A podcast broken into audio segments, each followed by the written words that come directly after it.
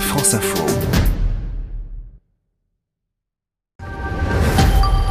Bonjour Philippe Duport. Bonjour Alexis. Vous allez donc battre en brèche une idée reçue ce matin. Plus on est intelligent, plus on peut faire un bon chef, ça c'est ce qu'on pourrait croire. Que nenni, d'après des chercheurs en psychologie de l'université de Lausanne. Bien au contraire, pour être un bon leader, mieux vaudrait ne pas être trop intelligent selon eux. Oui, 120, c'est le niveau de QI, le quotient intellectuel à ne pas dépasser. Au-delà, vous risquez de ne pas être un bon chef, un bon dirigeant, un bon leader, comme l'écrivent les chercheurs de l'université de Lausanne. Ils ont passé au crible les performances de 379 dirigeants, chefs d'entreprise et membres de la direction dans 30 pays. Ils leur ont fait passer un test de QI. Parallèlement, ils ont aussi interrogé pour chacun 8 personnes qui travaillent avec eux, leur père ou leurs subordonnés, afin de juger leurs compétences. Et le résultat est étonnant. Il vaut mieux ne pas être trop intelligent pour diriger. Une conclusion à laquelle vous étiez peut-être parvenu de façon empirique. Hein. Eh ben, sachez désormais que même les scientifiques vous donne raison. Bon, euh, mais rassurez-nous, il ne faut quand même pas être stupide euh, pour diriger, Philippe. Non, et les chefs d'entreprise établissent même un lien entre l'intelligence et la capacité à diriger. Les 379 leaders suivis avaient en moyenne 111 de QI, la population en général a 100.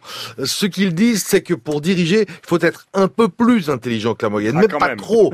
Au-delà de 120, la tendance commence à s'inverser, et à partir de 128, alors là, il y a même un impact, un lien indirect entre l'intelligence et la piètre qualité à diriger.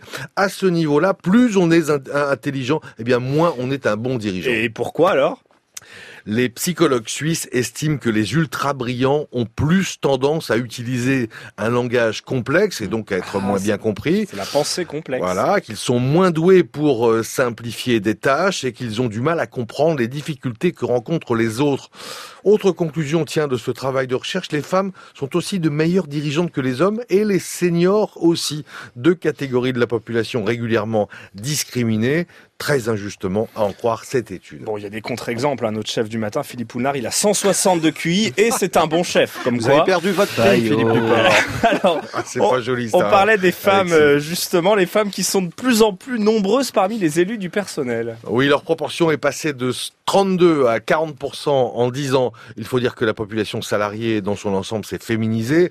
Reste que les femmes sont moins souvent syndiquées que les hommes.